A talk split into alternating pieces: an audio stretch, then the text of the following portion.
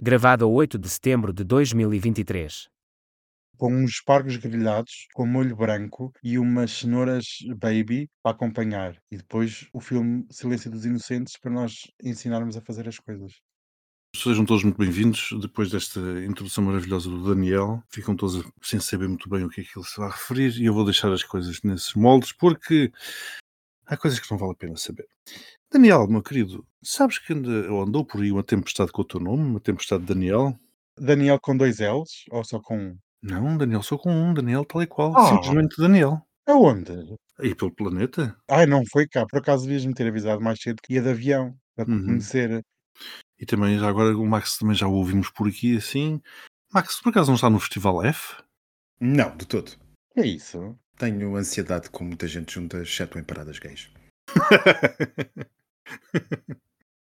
Bom, estamos então aqui nós eh, todos reunidos para o Conselho de Estado de Triangulação, Hum, Onde não vai haver fugas de informação. mas onde vamos ter muitos comentadores calados. eles estão a assistir. O meu nome é Miguel Gramonte, falo de Aveiro e sou o provocador deste episódio. E o meu nome é Max Spencer Donner e estou em Faro. O nome é Daniel, com dois L's, Daniel Rocha, e estou em Almada e fui convidado para este Conselho de Estado. Muito obrigado pelo convite. Portanto, a Daniel a acabar em E. Portanto, dois L's e E. É. Só para Sim. saber se já iniciaste a mudança ou ainda não. Ainda não, ainda não. Ainda não. Ok, ok. Pronto, eu para não cometer a mesma gafe que o Daniel, com dois L's e um E, cometeu aqui há uns episódios, este é o centésimo, septuagésimo quinto episódio da Triangulação do Círculo. Como foi a vossa semana, meus queridos? Esta semana que, pelo menos aqui neste momento, em Aveiro, é bastante chuvosa e com alguma trovoada. Porque eles disseram que ia haver mau tempo no centro e no norte, acertam dessa forma, porque eu nunca sei muito bem se Aveiro está no centro ou no norte. Isto depende, depende muito das coisas. É, has de reparar, para a saúde. Aveiro, Aveiro é, é- é norte, para, para a perspectiva de quem está em Faro. E em Lisboa também, está a norte da segunda circular, é norte. Aquilo, Portanto, exato. Mas eu acho que Aveiro é o norte do centro e é o sul do norte. Assim, Exato. Mas olha que ainda ontem estive no norte e o tempo estava maravilhoso, enquanto em Faro chovia. Ao aterrar em Faro, aterrei com Ah. chuva. Mas então, mas digam-me como foi a vossa semana, meus queridos. Trabalho. O fim do mundo cada vez está mais próximo e visto que está a chover hum, em Aveiro, Uhum. você deve começar a acender a lareira, não é? Não, ainda não. Ainda não? Não, não, porque está a chover, mas está quente. É uma chuva Ah, tropical. ok. Bom, vamos pedir aqui ao departamento de edição que insira o jingle para começarmos este episódio.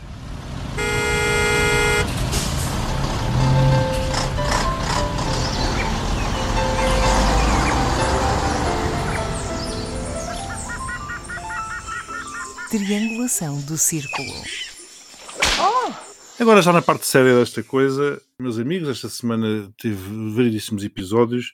Isto eu quase que, de uma forma inconsciente, voltei a fazer uma espécie de gazeta dos dias úteis, tomando notas das coisas que vão acontecendo, porque estão a acontecer bastantes coisas fora do retângulo. No retângulo é que, Aliás, como sempre. como sempre, já lá vamos, se calhar este é um bom tema para nos debruçarmos sobre. Na segunda-feira tivemos um encontro que Erdogan prometia ser um grande encontro, depois do qual ele também prometia fazer um grande anúncio. Erdogan encontrou-se com Putin em Sochi para falarem sobre o acordo dos cereais e aparentemente a montanha pariu um rato.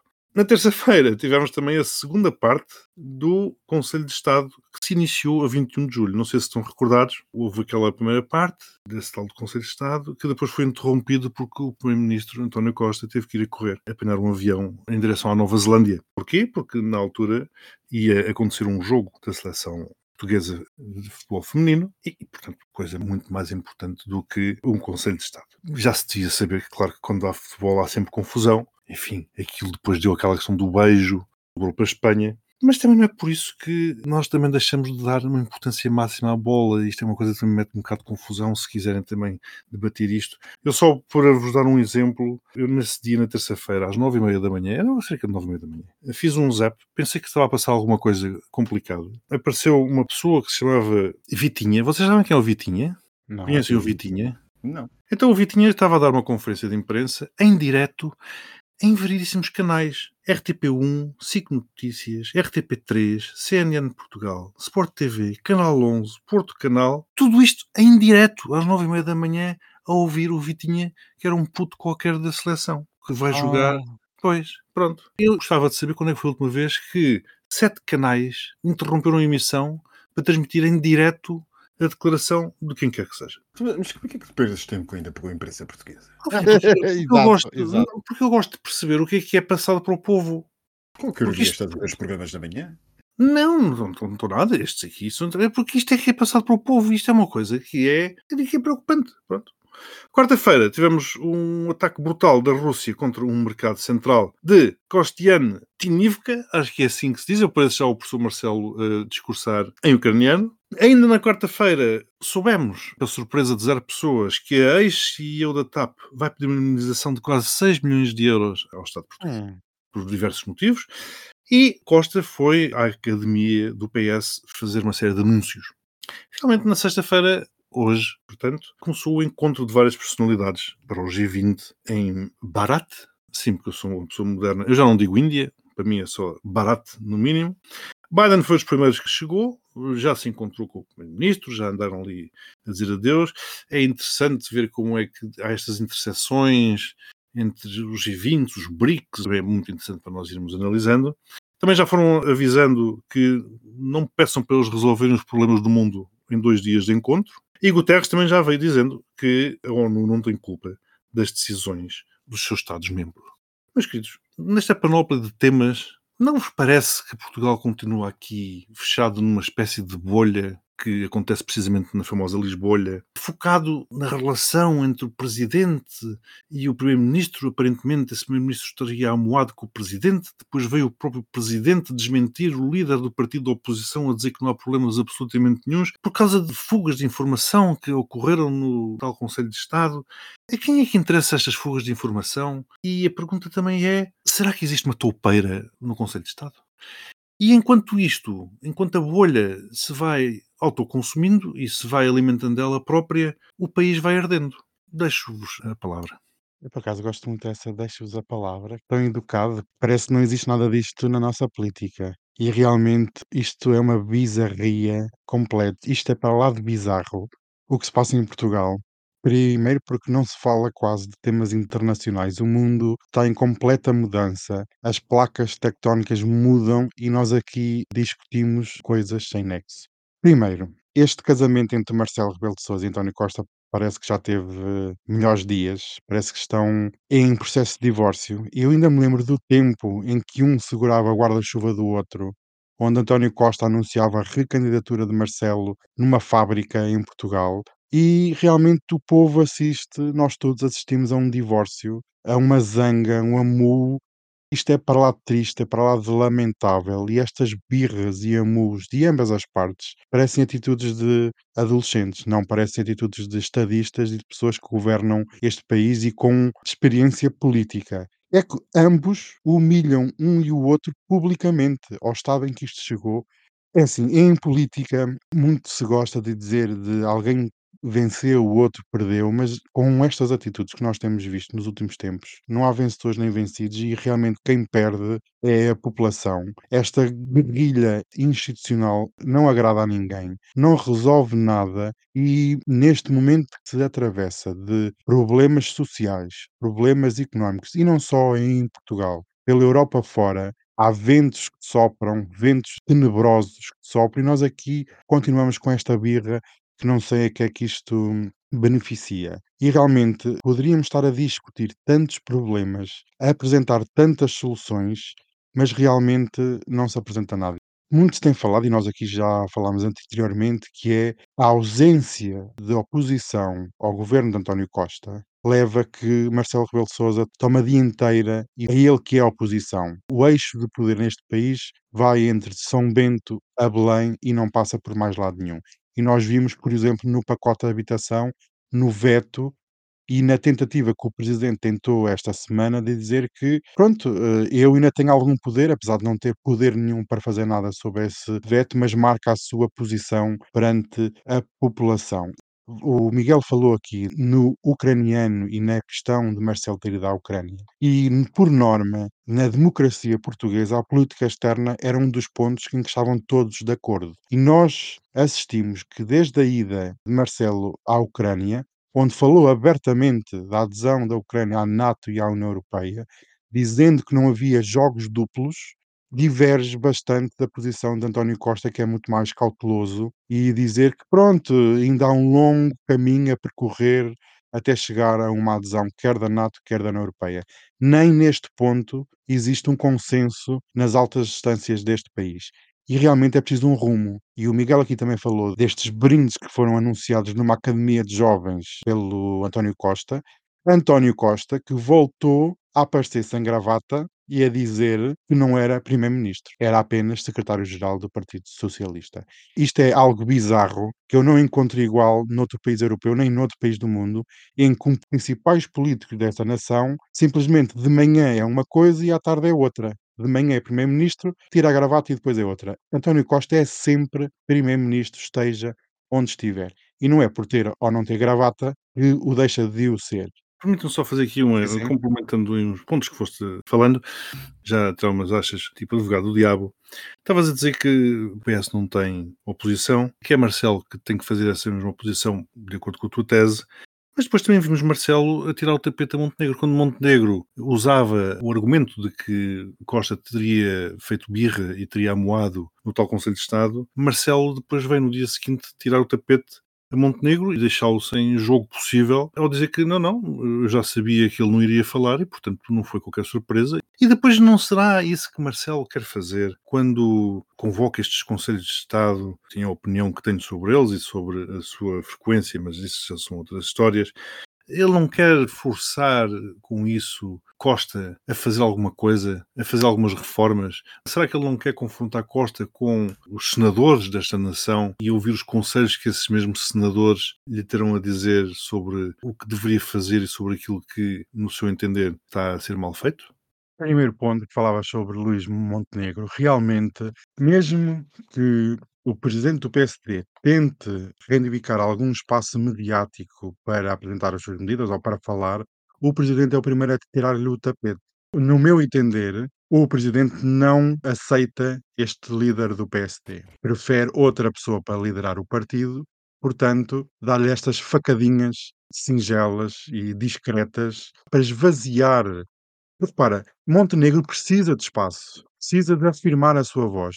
E para bem da democracia, eu já o disse várias vezes e falo com várias pessoas, eu gostava imenso que Montenegro tivesse sucesso. Porque se ele tiver sucesso, a democracia também vai ter sucesso. E parece que, quando Marcelo esvazia o presidente do PSD, está a dar armas de arremesso a outros partidos mais extremistas. Porque foi isso que aconteceu, ficou à vista de todos. Digo eu. Exatamente. E depois, para, ao esvaziar o presidente do PSD, quem é que tomou a dianteira mediática? A André Ventura com a apresentação de uma moção de censura ao governo. Quer dizer, há aqui um jogo à direita que Marcelo, por um lado, precisa de fazer oposição, porque ela não existe, mas ao mesmo tempo também ele próprio é um dos causadores de não haver oposição. Ok que Luís Montenegro falta-lhe carisma, falta-lhe muita coisa para ele se afirmar no panorama político, mas também Marcelo indiretamente também ajuda nesse sentido. E segundo ponto que falaste nas reformas, vamos lá por pontos. António Costa já anda aqui há muitos anos e se quisesse ter feito alguma reforma já a tinha feito. E nós, nesta reentrée política, entramos claramente em campanha eleitoral. Primeiro, para as eleições de junho, para as europeias, que ninguém fala, é como se não existisse. Não se discute a Europa em lado nenhum, nem no governo, nem no parlamento, nem porcaria nenhuma, e faz falta discutir a Europa. É necessário apresentar um plano para a Europa, porque as coisas vão mudar nos próximos anos, nesta década, e não basta receber cheques do PRR e fica tudo resolvido e não só para as eleições europeias. Parece que com estas questões todas que nós até já falámos no outro episódio, e até em off, sobre as apresentações de hipotéticas candidaturas para a presidência, nós entramos aqui num ciclo eleitoral que vai desde junho de 2024 até 2026 e não vai parar. E não é num período eleitoral que se faz reformas. Pelo contrário, anunciam-se brindes como aqueles que foram anunciados na Academia dos Jovens Socialistas, que para mim, eu sou uma pessoa cínica e a política é mais racional do que emotivo, acenar com cenouras de propinas que vão ser devolvidas daqui a não sei quantos anos é adiar o problema e é não atacar o problema quando ele deve ser atacado, que é agora. Não é dizer, ah, daqui a 4 ou 5 anos vocês vão ser ressarcidos. As pessoas precisam de dinheiro agora. Além de que é estar a influenciar orçamentos de Estado no futuro, onde eventualmente No ele já não futuro. será Primeiro-Ministro, não é? Exatamente, e lá está. E essa apresentação, ou esse anúncio, não devia estar previsto para esta altura. Porquê? Era preciso desviar a atenção do Conselho de Estado. Então vamos anunciar medidas que deveriam ser apresentadas no Orçamento de Estado. Isto, supostamente, estas medidas eram para ser apresentadas com toda a pompa e circunstância na apresentação do próximo Orçamento de Estado para 2024. Repara, António Costa anuncia e não diz mais nada, que é tipicamente de António Costa, já foi o mesmo com o pacote Habitação Mais, que anunciou em fevereiro deste ano, tem as especificidades do programa e meses mais tarde é que começamos a perceber que as coisas não eram bem assim. Tem as residências para os estudantes também. Aonde é que nós temos que atacar o problema dos jovens? Habitação e salários baixos. Que não é ressarcir 700 euros por ano ou 700 e poucos euros por ano. E depois com a questão de quem emigrar não pode ser ressarcido desse valor. Então, mas estamos a fazer chantagem? Não, e me- mesmo que tivéssemos, repare, 700 euros por ano, recuperam eles isso em dois meses. Exatamente. então, mas a- Portanto, quer dizer, Max, eh, possivelmente terás muitas coisas a dizer sobre estes vários temas, mas eu gostava de perguntar, pegando aqui Não. uma deixa do, do Daniel, Não, eu, eu, eu, eu, eu, eu gostei. Então deixa-me- Não, então não, não. provocar-te. Estará Marcelo à espera do Dom Sebastião Passos Coelho?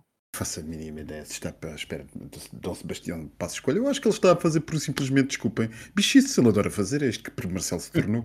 Marcelo tornou-se no inventor mor de tudo o que seja caso e casinho neste país nos últimos anos. E, portanto, ele objetivamente faz.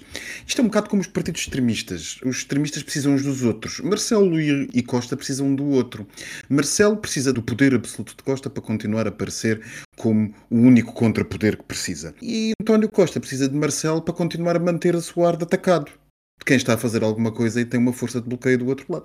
Isto não é nada de novo na política portuguesa, já vimos. Relativamente ao Conselho de Estado, eu diria que, bem, enfim, eu diria que eu tenho as minhas suspeitas em dois locais que originaram a duas pessoas. Um deles é Bulicame e outro é Guimarães.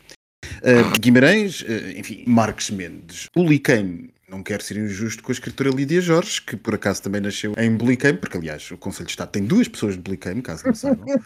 e tudo o que vem de Bulicame normalmente não é bom, e por acaso também nunca gostei muito da literatura de Lídia Jorge, mas também não é por aí. Mas não, não estou a sugerir que foi a senhora escritora, estou a sugerir que foi um certo senhor que continua fechado na sua uh, Masmorra. ma- uh, marquise, marquise a escrever livros que hão de ser grandes sucessos no próximo Natal. Uma vez mais, uma não questão. Até porque, se o Conselho de Estado é um sítio onde tanto segredo se deve guardar, é interessante que tenha conseguido, ou pronto, que quem tenha começado logo a falar sobre isso, foi justamente uma pessoa que nem sequer estava sentada nele, Montenegro. Portanto, Montenegro caiu na ratoeira que alguém lhe lançou. Desde os comentadores profissionais até os amadores como nós, que percamos muito tempo a debater este tipo de política também, eh, não fazemos favor absolutamente nenhum à democracia. Portanto, em tudo isto que está a acontecer, só há duas pessoas que retiram capital do que está a acontecer. Um é capital político e o outro é financeiro. Primeiro é André Ventura e o segundo é Cristina Urmiar Widner, que eh, depois da sua indenização de 6 milhões de euros, que nos vai custar a todos nós e que podíamos, sei lá, reforçar as patrulhas oceânicas que não têm combustível ou que têm avarias no motor, ou os novos telhados de algumas escolas que têm problemas de frio no inverno no norte do país. Não, vamos mesmo gastá-los na indenização a uma gestora que ainda não terá passado pela cabeça dos seus advogados, mas há de passar um crime de difamação com outra indemnização em cima. Portanto, chapou aos advogados da senhora Cristina Romiar Widner e a sua decisão de colocar como testemunhas do processo toda aquela minha gente que participou, desde o Ministro das Finanças ao ex-Ministro das Infraestruturas, toda a minha gente como testemunha num processo que depois de dizer as banalidades políticas que disseram, vão ter que testemunhar perante um juiz e dizer a verdade e nada mais do que a verdade sob pena de um crime de falsas declarações. Vai ser bonito. Não é nada que nós não tenhamos alertado e não tenhamos comentado É aqui. óbvio, é óbvio, é óbvio, mas como sempre na política em Portugal, prefere-se o dano a longo prazo do que gerir as coisas como deve ser. E afinal de contas, 6 milhões de euros pagamos todos, não paga ninguém em particular.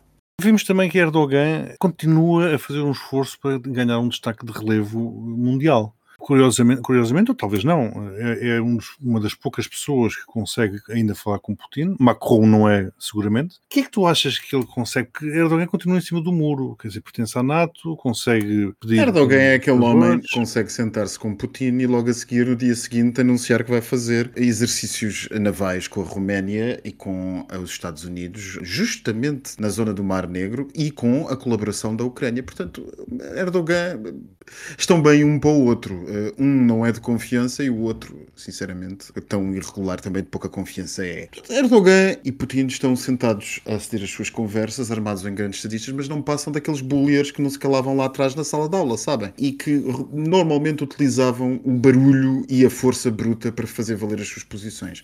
Nem Erdogan nem Putin valem absolutamente nada para além dos seus exércitos. Portanto, o de Putin já não vale muito, para além das nucleares, e o de Erdogan vale bastante, e é por isso que alguém ainda presta atenção ao que Erdogan diz. Porque, no fundo, no fundo, no fundo, o que ele está mais interessado é ser uma espécie de Marcelo todo mundo, ou seja, que falem sempre dele. Portanto, este binómio que temos em Portugal, Costa-Marcelo, temos-lo também no exterior com Erdogan e Putin. É essa a tua tese? Não, não é essa a minha tese. O que eu estava a dizer é que Porque precisam um do outro. havia uma necessidade, sim, nesse sentido, mas eh, havia uma necessidade de protagonismo evidente, e era esse o único ponto que eu fiz com o Marcelo, uma necessidade de protagonismo evidente de Erdogan na política internacional, que tenta que não se esqueçam que ele tem poder. E é um bocado como Marcelo, e era esse, apenas esse o paralelo que eu estava a fazer. Marcelo na política portuguesa tenta que não se esqueçam que ele tem poder. Vale o que vale. Também fizeste uma referência à guerra da Ucrânia. Eu também comentei aquele míssil que caiu no mercado central, matando uma quantidade de pessoas, de civis. Eh, O alvo não era propriamente um alvo militar. Mas e os alvos têm sido militares? Desculpa interromper, os alvos russos têm sido militares. Eh, Seria A uma NATO primeira vez. diz que mais ou menos. Pois, eh, enfim, eu sinceramente tem sido tantas as vezes que eles atiram ao lado que não sei. Mas eles dizem que são aqueles efeitos colaterais de faca e pontaria. Mas começam a ouvir-se cada vez mais vozes, Max. Tu que achas repetidamente que a contraofensiva ucraniana está a correr bastante bem, começam a ouvir-se cada vez mais vozes dizendo precisamente o contrário, que as coisas estão a correr muito lentamente, que está a acontecer um elevado número de perdas de vidas humanas do lado da Ucrânia muito significativo e as chuvas aqui já começaram, mas lá ainda não. Por outro lado, também já ouvi Zelensky queixar-se quando o pessoal aqui do Ocidente lhe pergunta então como é que vai a guerra, isto parece quase a guerra do soldado, então como é que vai a guerra? Ele diz, olha, vai mais rápida do que as sanções impostas pelo Ocidente. Eu permito-me corrigir o meu ilustríssimo amigo. Eu não digo sempre que vai muito bem. Se bem se lembrarem, ainda há dois episódios, não o último, o penúltimo, eu disse que a contraofensiva estava a ter problemas e estava a ter problemas de progressão. O que disse, e que disse no último episódio, é que começavam a revelar-se finalmente fatores bastante positivos na contraofensiva que elas confirmaram e estão neste momento, até nesta noite, enquanto gravamos, a acontecer. Há uma série de novos sítios a cair naquilo que o Kremlin chamou de retiradas estratégicas dos seus exércitos para pontos mais altos, que foi outra forma de dizer abandonar uh, cidades e vilas depois de lutas fraticidas. Agora, é verdade que isto não está a acontecer, e acho que em bom rigor também ninguém, a não ser nas redes sociais, dos lados mais empolgados das redes sociais, estava à espera que se passasse o mesmo que se passou quando foi com o, este, o leste de Kharkiv. Porquê? Porque a situação que nós temos de entrincheiramento, ou não sei muito bem como é que conjugar este verbo, mas de colocação de uma lógica de trincheiras, que eu falei no último episódio na, na Ucrânia, permitiu, durante 6, 7, 8 meses aos russos, construir uma rede de defesas e uma massificação de minas pessoais e de tanques, mas aos milhares. Nós não temos a noção, como meros observadores, dos milhares de minas que são colocadas em pequenos estreitos de 10 km. Milhares mesmo. Absolutamente. Os números são astronómicos, com coisas E- absolutamente incríveis. E segundo consta, eles mobilizaram empresas de construção civil para construir essas linhas de Exatamente. defesa. Exatamente, E exatamente. entre a primeira e a segunda linha de defesa há aquilo que chamam a zona da morte, que está tudo minado.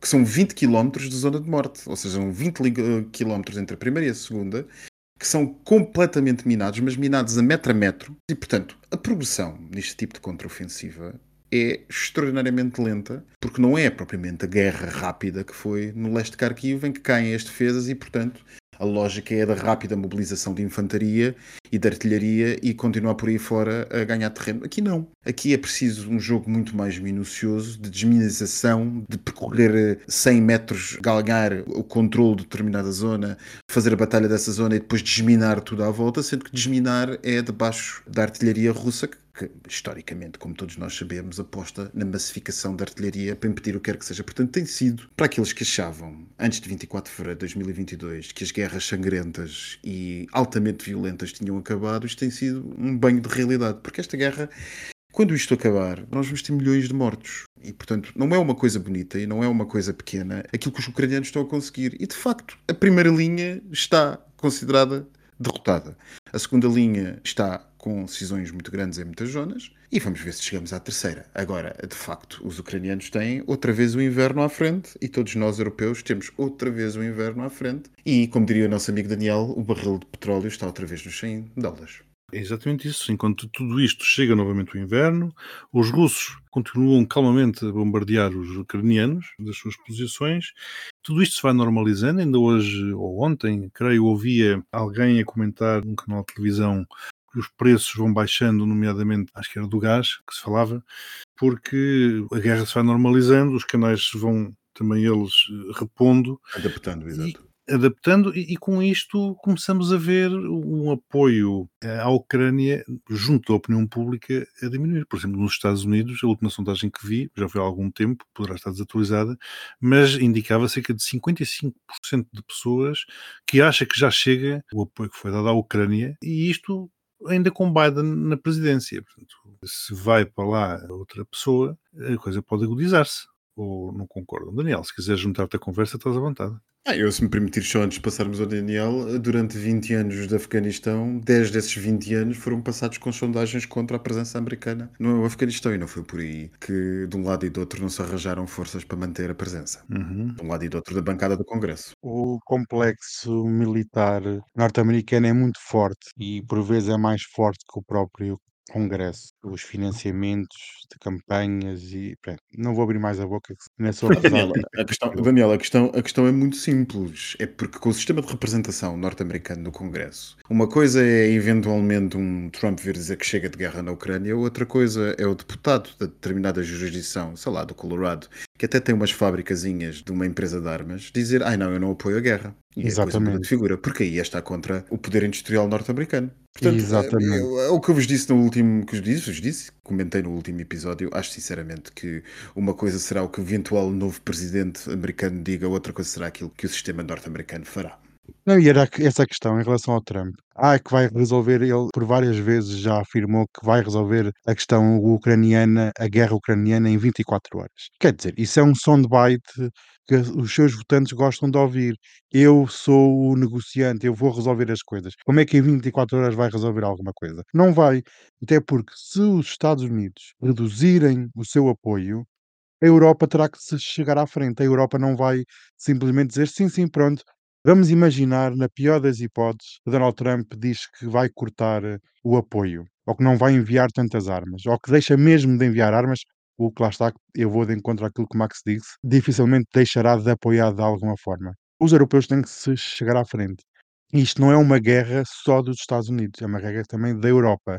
E a Europa terá que se chegar à frente. Cada Se houver algum corte de armas, cada vez mais, até porque a guerra é no continente europeu. E há muita tendência americana, e isso já é de longas décadas, que nunca perderam aquele sentido isolacionista de ok, nós estamos cá deste lado, temos as nossas armas nucleares, o nosso problema é a China e não tanto a Rússia, e há aqui umas fações da sociedade e da política norte-americana que vê a questão ucraniana como menor num grande jogo onde a Ásia é realmente o foco principal e deve ser, até porque este envio de armas, este apoio está interligado com a China e está interligado com as questões Claro. asiáticas, Óbvio. mas está a reduzir, em certa parte, o apoio que devia Como também o Japão e Taiwan sabem, não é, Daniel? Exatamente. O foco devia ser mesmo a Ásia, o foco devia ser a China.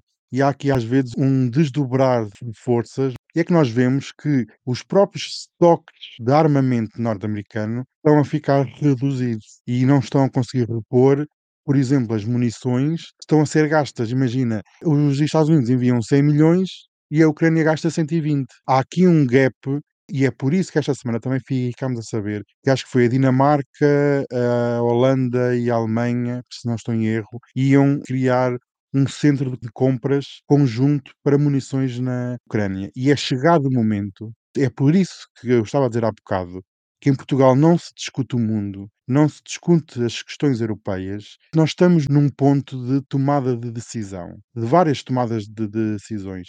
E a Europa vai ter que chegar nos próximos meses, principalmente com as questões das eleições, porque não é garantido que Joe Biden ganhe as eleições. Não é assim tão certo que os democratas, mesmo com as questões do aborto, com as questões de, de Donald Trump estar a ser acusado, nada é garantido e muitas sondagens dão mesmo empate. Portanto, há muita tensão no ar. Nós temos que tomar decisões nos próximos meses e nos próximos anos. Nós temos que nos chegar à frente e realmente, se queremos uma Ucrânia livre, a Europa terá que fazer o seu trabalho. E estes 2% que devia ser os gastos necessários na NATO, a maior parte dos países não cumpre esses 2%. Portanto, a nível europeu, em vez de estarmos a discutir estas mesquinices que estamos aqui a discutir, André Aventuras da vida, emoções de censura e birras e amus, devíamos estar a discutir que Europa é que nós vamos ter nos próximos anos. E não é só a questão da Ucrânia, nós vamos ter que tomar decisões a nível económico, um novo contrato social para a Europa, a questão da China, a questão asiática, a questão africana que se passa, como nós aqui já falámos, os vários golpes de Estado e com a perda de influência europeia em África, principalmente o grande projeto de Macron para a África foi desfeito os últimos golpes de Estado. Há aqui questões importantíssimas a ser tomadas sociais, económicas e politicamente e militarmente. Nós andamos aqui perdidos no meio de nada. Se já em Bruxelas, por vezes, não há rumo nem tomada de decisões importantes, então em Portugal é que não há mesmo. E não é com envio de ajudazinha que nós vamos lá chegar. Mas, queridos, para o tema LGBT desta semana, eu trago o Brasil. O Brasil que festejou na passada quinta-feira o seu duocentésimo primeiro aniversário da independência, onde em 2011 o Supremo Tribunal Federal passou a reconhecer e fê-lo por unanimidade a união estável entre casais do mesmo sexo.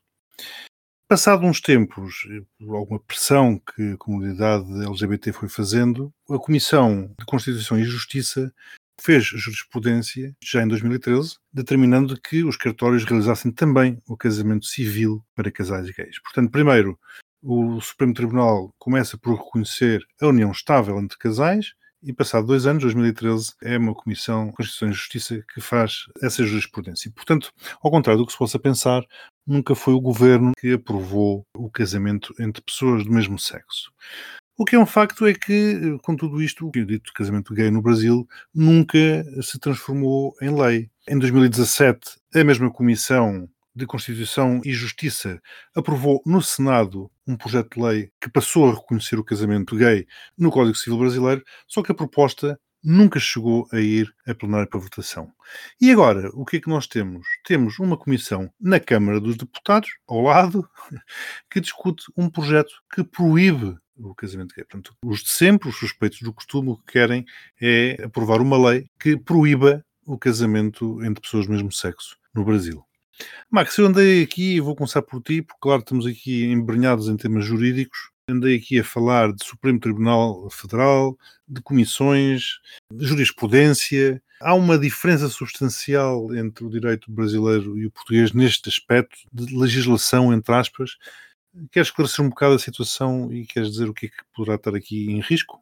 Isto aqui já é um assunto que eu já toquei variedíssimas vezes no nosso podcast. Nós já, também já falamos tanta coisa. Em quatro temporadas inteiras e agora na quinta já falamos tanta coisa. Mas, por exemplo, falei desta questão a quando do julgamento que o Supremo Tribunal Americano fez para a questão do aborto, em que expliquei as consequências de existirem sistemas onde os adquiridos e os avanços cívicos eram essencialmente de natureza judicial, de ativismo judicial, por oposição a iniciativas políticas. O problema desses sistemas, há quem defenda, isto é um bocado como as várias coisas que existem na democracia, há sempre dois polos. Há quem ache que o sistema de ativismo judicial, portanto, o sistema em que os avanços civilizacionais são feitos por uma interpretação atualista da lei em face da sociedade em que estamos, é mais moderado e democrático na sua aproximação, uma vez que os juízes são normalmente retirados do povo e interpretam em nome do povo à luz daquilo que são os conceitos modernos.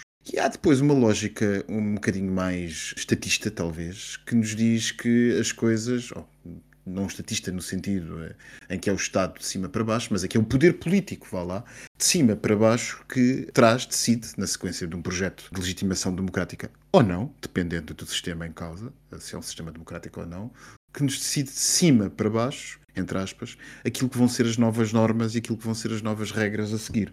Ao fim e ao cabo, diria o comum dos mortais é que o que me interessa é ter direitos, não me interessa tanto ter como é que chegamos lá. E, portanto, há sistemas muito avançados que chegaram da maneira como o Brasil chegou, por exemplo, os Estados Unidos. Problema é que de vez em quando acontece isto e a nova política dos novos tempos traz-nos o populismo em força. E o populismo em, nova, em força consegue fazer andar para trás em uh, cinco dias, coisas que às vezes demoraram 50 ou 70 anos a ser conseguidas através do dito ativismo atualista, de fazer interpretar as coisas à luz de conceitos modernos, que foi o que aconteceu com o Supremo Tribunal Federal, que olhou para a questão constitucional do casamento no Brasil e disse: bem, isto à luz daquilo que é o pensamento dominante hoje em dia, não faz sentido colocar de lado a aplicabilidade a questões de uniões homoafetivas.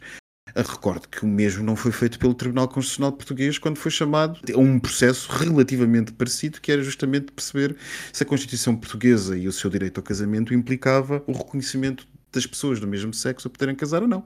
O Tribunal Português, na sequência de uma lógica constitucional totalmente diferente e muito mais continental europeia, disse: Eu não tenho nada a ver com isso, problema dos políticos, basicamente. O Supremo Tribunal Brasileiro não fez isso. O Supremo Tribunal Brasileiro, eh, e há outros exemplos onde o casamento entre pessoas do mesmo sexo foi conseguido, ou homoafetivo, como se chama no Brasil, foi conseguido também por ativismo judicial, que foi o caso, por exemplo, da África do Sul, não fez isso e, portanto, conseguiu chegar a uma situação em que, dizendo nada existindo na lei, eu então declaro que isto também deve ser visto, também deve ser entendido como aplicando-se a, neste caso, às pessoas que tenham relações entre si do mesmo sexo.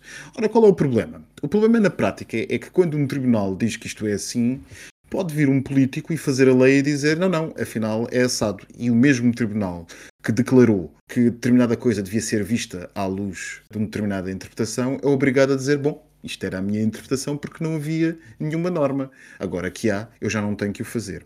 E portanto foi por isso que o Partido Democrata nos Estados Unidos se apressou a produzir uma, uma, quantidade relevante de novas leis a seguir à decisão do Supremo Tribunal americano de banir o aborto, uma quantidade assinalável de leis a proteger, por exemplo, questões do casamento entre pessoas de raça diferente ou o casamento entre pessoas do mesmo sexo. Porquê? Para que determinados adquiridos civilizacionais não fossem postos a andar para trás por qualquer maioria de ocasião dentro do Parlamento. Ora, isso não aconteceu ainda no Brasil. Como não há propriamente uma lei de casamento entre pessoas do mesmo sexo, o que há há uma decisão jurisprudencial com força obrigatória geral, a partir da qual a administração do Estado foi trabalhando, não há propriamente uma lei que diga as pessoas entre o mesmo sexo podem casar. No caso português, nós alteramos o Código Civil. Nós suprimimos a distinção de sexo diferente e passando a constar quaisquer duas pessoas. Os brasileiros não fizeram isso. E, portanto, por isso é que o lobo está à porta do galinheiro e ameaça, da forma que ameaça, justamente esta bancada religiosa, da forma que ameaça os direitos adquiridos pela comunidade queer no Brasil. Não creio que a coisa vá passar, mas o risco é grande, muito grande, e se não passar agora, talvez passe num futuro próximo, se alguém não resolver fazer uma lei que estabeleça de uma vez por todas e para lá de qualquer dúvida esta possibilidade. Lula da Silva que se apresse. Daniel, meu querido, eu presumo que não tenhas muito mais a acrescentar em relação àquilo que o Max disse. Estamos atrasadíssimos. Podemos ir para o postigo? Ou queres dizer alguma coisa? Não, não, vamos já para o postigo que eu quero comer o bolo de ananás com notas. O postigo de Daniel. Bem, bem, bem, cá estamos nós, atrasadíssimas, como sempre, que nós somos assim que adoramos falar pelos cotovelos. Olha, eu trouxe aqui um bolo de uma pastelaria e que está aí um bolo com ananás com natinhas Ai, gosto muito. frescas, chantilly fresco. Hum. Sirvam-se, que eu gosto de tratar vocês bem, que eu preciso de uns favores nos próximos episódios, então agora vou tratar os meus conselheiros de Estado muito educadamente e com festinhas e massagens. Vocês vão começar a receber em casa pessoas para fazer unhas e cabelos e massagens, portanto, Ai, eu o- o preciso Max vai dar um jeitão às pessoas para fazer cabelos. Completamente. Olha, Sim, então. Na foto, desculpa lá, na foto Ah, que ele é está aqui verdade. da temporada, É está com uma grande cabeleira e aquilo precisa ser penteado.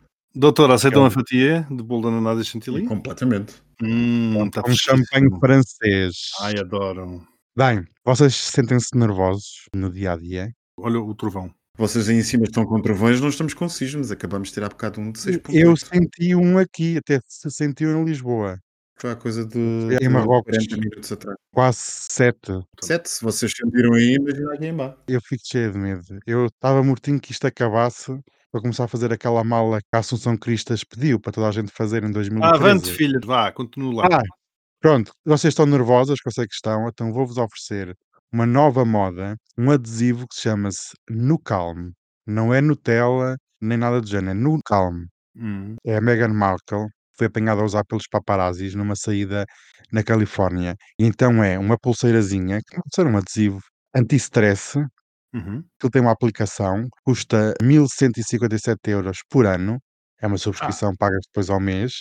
Baratíssimo. Baratíssimo e de acordo com o site, o objetivo é a ativação do sistema nervoso parasimpático Uhum. para que o seu utilizador possa rapidamente regressar a um estado funcional, capacidades motoras, atenção e cognição plena, sem efeitos persistentes ou letargia mental. Recomendo, eu vou começar a oferecer para as minhas amigas, que elas estão muito nervosas, eu sinto isso.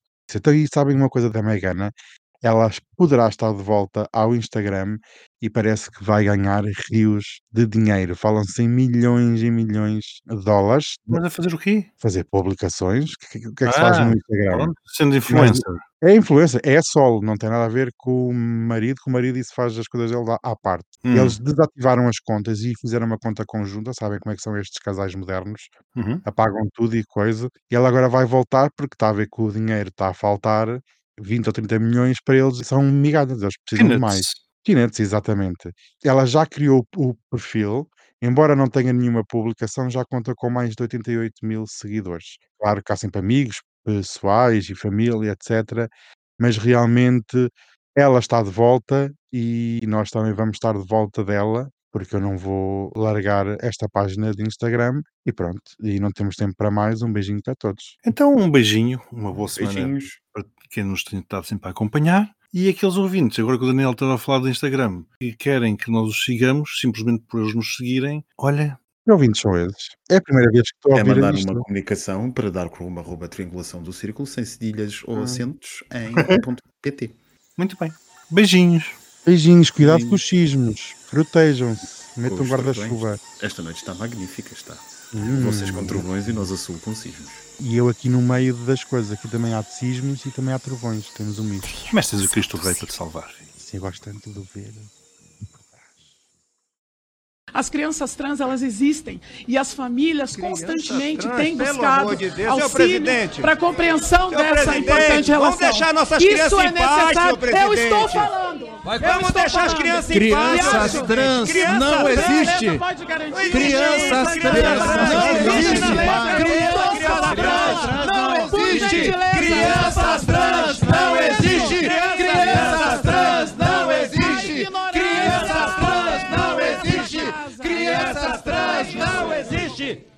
Criança trans não existe. Senhor presidente. Criança trans não existe. Senhor presidente. Criança trans Se fosse não a gente, eu existe. deixaria. Criança trans não existe. Eu quero que seja garantido o meu período de fala. Deixa as crianças que- brasileiras em Eu quero paz. que seja garantido. Deixa Eu as tenho crianças razão. com suas Esse fantasias. desrespeito não Não vai existe ser criança trans, Eu na falar- cabeça de vocês. Eu ainda não concluí. Eu quero falar que o maior absurdo e o que deveria estar sendo pautado aqui é quando se estimula a fazer arminha em crianças que sequer têm a consciência daquilo que representa este absurdo. Isso sim precisa ser debatido. Isso sim é fundamentalismo. Respeitem os LGBTs, respeitem a nossa comunidade, respeitem as nossas famílias não tem intolerantes. isso É mesmo. isso que vocês são. Vocês querem acabar com a fantasia e a inocência das nossas crianças. diante disso. Querem acabar com a nossas crianças. Coloca isso na cabeça delas, coisa que vocês tira de vocês. As crianças existem. E quem fica com pelo Criança, peste, pelo amor de Deus.